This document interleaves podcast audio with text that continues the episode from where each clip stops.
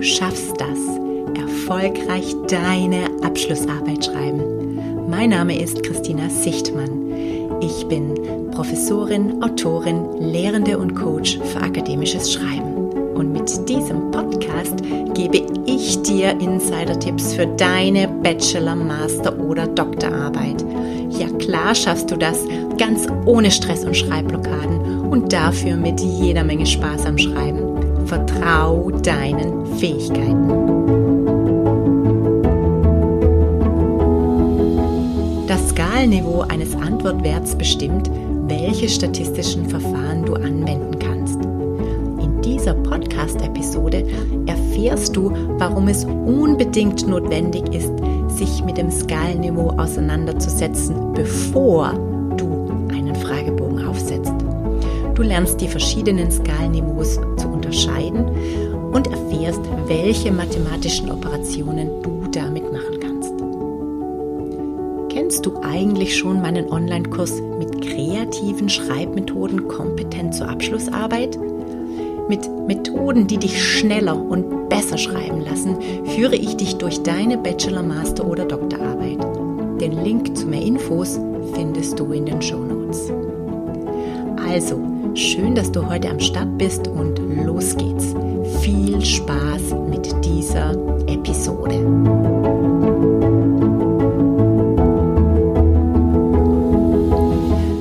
Letzte Woche hatte ich einen Termin mit einem Coachie, der ein paar statistische Fragen an mich hatte. Konkret ging es darum, dass er in seiner Arbeit eine Regressionsanalyse durchführen wollte und nicht damit zurechtkam. Ich wollte erstmal den Fragebogen sehen, bevor wir uns an die Ergebnisse machten. Und was ich ihm dann mitteilen musste, war ein Schock. Du kannst mit diesen Daten keine Regressionsanalyse durchführen, denn deine Daten haben nicht das Datenniveau, das du brauchst. Er hatte über 300 Fragebögen gesammelt und konnte diese am Ende nicht für das nutzen, für das er sie erhoben hatte. Das ist leider kein Einzelfall. Und damit dir das erspart bleibt, spreche ich heute über das Thema Skalenniveau. Ja, das ist ein Thema, das die meisten Studierenden ziemlich fad finden. Und sie erkennen auch nicht gleich, warum man sich damit überhaupt beschäftigen soll. Vielleicht erinnerst du dich an deinen Statistik- oder deinen Forschungsmethodenkurs und ganz am Anfang wird das Skalenniveau behandelt. Und viele Studierende denken sich dann, ach, jetzt weiß ich das, aber brauche ich das wirklich jemals? Ja, du brauchst es, denn es ist essentiell, wenn du deine empirische Arbeit mit einem standardisierten Fragebogen schreibst. Du musst die einzelnen Skalenniveaus und ihre Eigenschaften nicht nur kennen, sondern letztlich auch erkennen, wie du deine Antwortvorgaben formulieren solltest, damit du alle statistischen Verfahren anwenden kannst, die du anwenden möchtest. Also, jetzt habe ich so oft den Begriff Skalenniveau benutzt, aber was ist das eigentlich? Du kannst dir das so vorstellen. Nicht jedes Merkmal lässt sich gleich gut in Zahlen darstellen. An ganz einfachen soziodemografischen Daten wird es sichtbar. Das Geschlecht einer Person kann offensichtlich nicht in einer Zahl ausgedrückt werden. Wir haben weiblich, männlich oder divers. Die Körpergröße einer Person kann dagegen ganz konkret in einer Zahl ausgedrückt werden.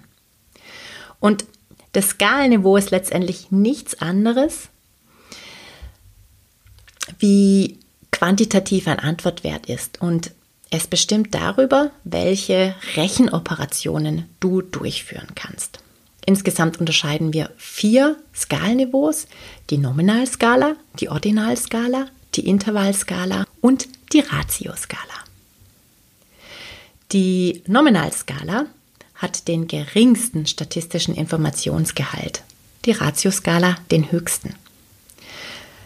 Nominal- und Ordinalskala bezeichnen wir als nicht metrisch. Das bedeutet letztlich, dass ihre Antwortwerte nicht für einen direkt verwendbaren Zahlenwert stehen. Die Intervall- und die Ratioskala sind dagegen metrische Skalen. und sie ermöglichen verschiedene Rechenoperationen. Schauen wir uns die einzelnen Skalenniveaus doch mal genauer an. Die Nominalskala hat, wie gesagt, das niedrigste Skalenniveau. Daten, die nominal skaliert sind, lassen sich weder in eine logische Reihenfolge bringen, noch können sie quantitativ differenziert werden. Du kannst die Ausprägung von zwei Merkmalen lediglich in ungleich oder gleich unterscheiden. Es gibt also keine Reihenfolge in besser, schlechter oder größer, kleiner. Du kannst die Werte lediglich qualitativ bewerten. Beispiel ist das Geschlecht einer Person, das drei Ausprägungen haben kann.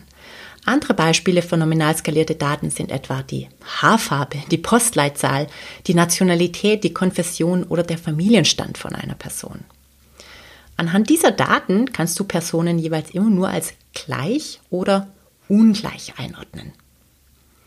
Die einzige mathematische Operation, die wir mit nominal skalierten Daten durchführen können, ist die Angabe des Modus.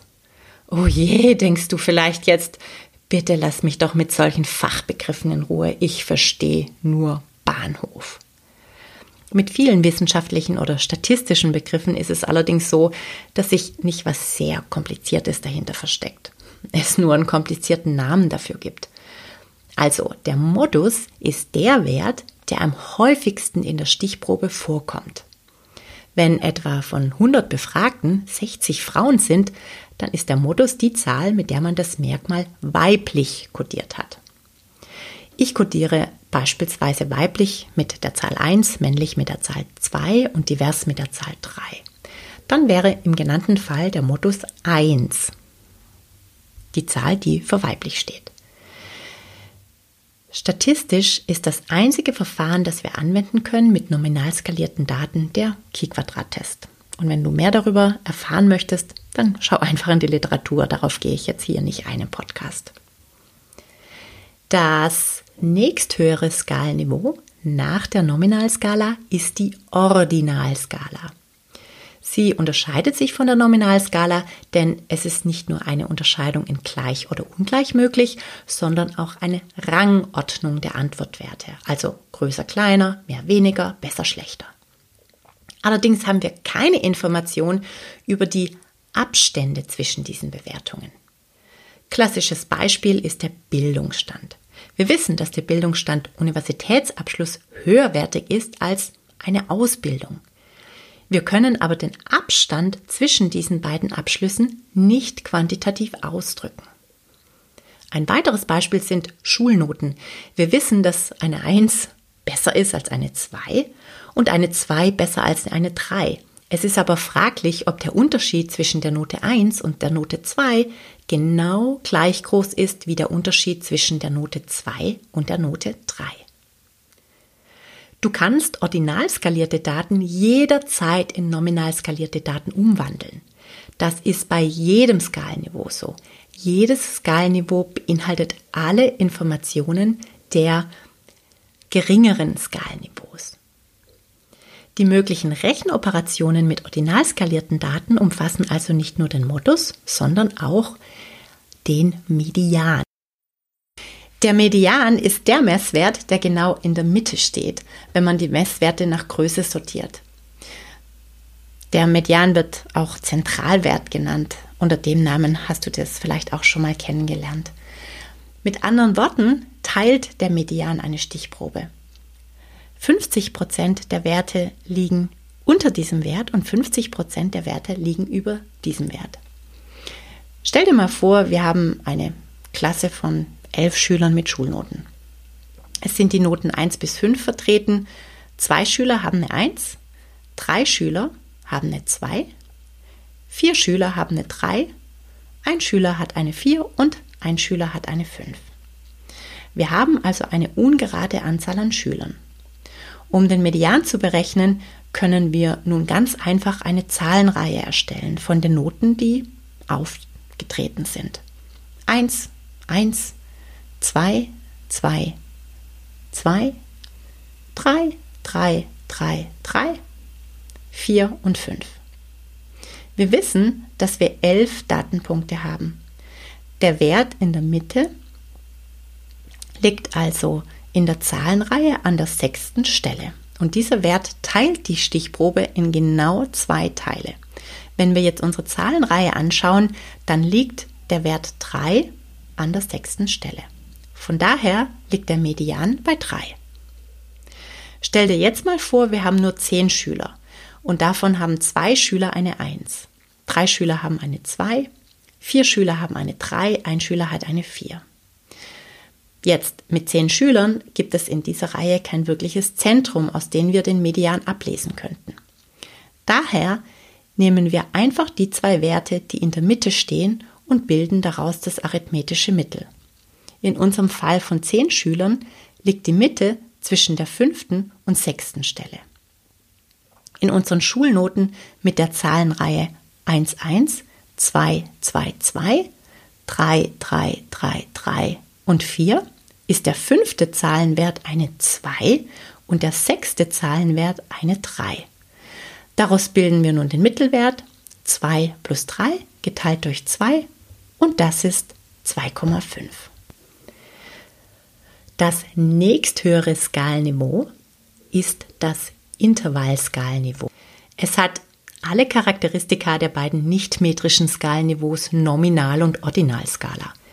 Die Auswertungsdaten sind gleich oder ungleich und wir können eine Rangfolge bilden. Zusätzlich ist die Größe des Abstands zwischen zwei Ausprägungen identisch. Es lässt sich sachlich begründen. Klassisches Beispiel sind die Temperatur in Celsius oder aber der IQ-Quotient. Im sozial- und geisteswissenschaftlichen Bereich werden viele Skalen auch als quasi intervallskaliert interpretiert. Wenn du beispielsweise die Kundenzufriedenheit auf einer Skala von 1 bis 5 abfragst mit den Polen 1 gleich sehr unzufrieden und 5 gleich sehr zufrieden, dann geht man davon aus, dass zwischen den einzelnen Antwortmöglichkeiten immer der gleiche Abstand besteht. Allerdings musst du ganz genau schauen, was am Ende der Skala steht. Wenn in dem Beispiel bei 1 gleich unzufrieden und bei 5 gleich sehr zufrieden steht, dann würde ich die Daten nicht mehr als Intervall skaliert, sondern nur noch als ordinal skaliert bezeichnen. Warum? Da wird eben das Charakteristikum relevant, dass wir bei der Intervallskala davon ausgehen, dass die Abstände zwischen den einzelnen Ausprägungen gleich sind. Wenn wir die Pole nun unterschiedlich benennen, wie ich gerade in dem Beispiel benannt habe, dann wäre das nicht mehr der Fall. Wenn du mindestens intervallskalierte Daten hast, dann kannst du alle statistischen Verfahren anwenden. Neben dem Modus und dem Median kannst du auch das arithmetische Mittel und die Varianz eines Antwortwerts berechnen. Nehmen wir mal wieder eine Schulklasse, dieses Mal aber den Intelligenzquotienten von Schülern dieser Klasse. Die IQ-Werte der Schüler betragen 85, 95, 100, 105, 110, 110, 115, 120, 125 und 130. Der durchschnittliche Intelligenzquotient wird jetzt berechnet, indem alle Ausprägungen zusammengezählt und durch die Anzahl der Schüler geteilt wird. Das arithmetische Mittel. Das liegt in diesem Fall bei 109,5. Der Wert, der genau in der Mitte liegt, der Median, ist 110 und der Modus ist auch 110, weil zwei Schüler genau diesen IQ haben und dieser Wert am häufigsten vorkommt. Schließlich gibt es noch das Ratio-Skalenniveau. Neben den Charakteristika der bereits genannten aufgezählten Skalenniveaus, also Gleichheit, Ungleichheit, Rangordnung und gleicher Abstand zwischen den Ausprägungen, haben ratioskalierte Antwortwerte einen absoluten Nullpunkt. Klassische Beispiele sind das Lebensalter, das Einkommen, das Körpergewicht oder die Körpergröße. Du kannst auch mit ratioskalierten Daten alle statistischen Verfahren anwenden. Neben dem Modus, dem Median und dem arithmetischen Mittel kannst du auch das geometrische Mittel berechnen. Puh, schon wieder so ein Begriff. Mathematisch ausgedrückt berechnet man das geometrische Mittel indem man die Endwurzel aus dem Produkt der Antwortwerte berechnet. Puh. Einfacher ausgedrückt kannst du mit dem geometrischen Mittel zum Beispiel die durchschnittliche prozentuale Veränderung von Wachstumswerten berechnen. Beispielsweise kannst du den durchschnittlichen Zinssatz bei einer Kapitalanlage berechnen. Manchmal hörst du das übrigens derzeit auch in den Medien, wenn darüber berichtet wird, wie sich die Corona-Zahlen entwickeln. Man untersucht damit die Zuwächse der positiv getesteten und kann erkennen, ob insgesamt die Zuwächse zwischen zwei Zeiträumen eher zunehmend oder abnehmend sind. Aber wenn du das tatsächlich berechnen solltest oder berechnen musst, dann kannst du ja einfach nochmal in die Literatur gehen, um das besser zu verstehen. So, fassen wir also noch einmal zusammen. Das Skalenniveau sagt etwas aus über die Information, die du über ein Merkmal bekommst und wie du die Ausprägungen des Merkmals interpretieren kannst. Das Skalenniveau deiner Antwortwerte bestimmt auch, welche mathematischen Operationen und statistischen Verfahren möglich sind. Ab dem Intervallskalenniveau, also mit metrischen Daten, sind alle statistischen Verfahren durchführbar. Grundsätzlich gilt, du kannst für Daten mit einem höheren Skalenniveau alle mathematischen Operationen durchführen, die niedrigere Skalenniveaus erlauben. Höhere Skalenniveaus können auf niedrigere Skalenniveaus transformiert werden. Wenn du beispielsweise das konkrete Alter erhebst, dann kann es problemlos in Altersklassen transformiert werden. Deswegen empfehle ich meinen Studierenden im Zweifelsfall immer das höchstmögliche Skalenniveau zu verwenden. Wenn du weniger Information benötigst, dann kannst du es ja immer noch transformieren im Nachhinein. So, jetzt weißt du, warum es so wichtig ist, sich mit dem Thema Skalenniveau auseinanderzusetzen und vor einer Befragung genau zu prüfen, welches Skalenniveau die Antwortwerte deiner Fragen haben. Du kannst bei einer quantitativen Befragung im Nachhinein nichts mehr ändern. Deshalb achte genau darauf, wie du deine Antwortmöglichkeiten gestaltest. Willst du noch mehr Tipps für deine Abschlussarbeit? Dann schau doch auf meiner Webseite und auf meiner Facebook-Seite vorbei. Ich freue mich übrigens auch über Hinweise, Programmideen und Fragen jeder Art und greife Impulse für diesen Podcast auf. Wenn dir also eine Frage unter den Nägeln brennt, dann melde dich doch einfach. Ich freue mich riesig, dass ich dich bei deiner Abschlussarbeit unterstützen darf. Und jetzt ran ans Schreiben. Du schaffst das. Tschüss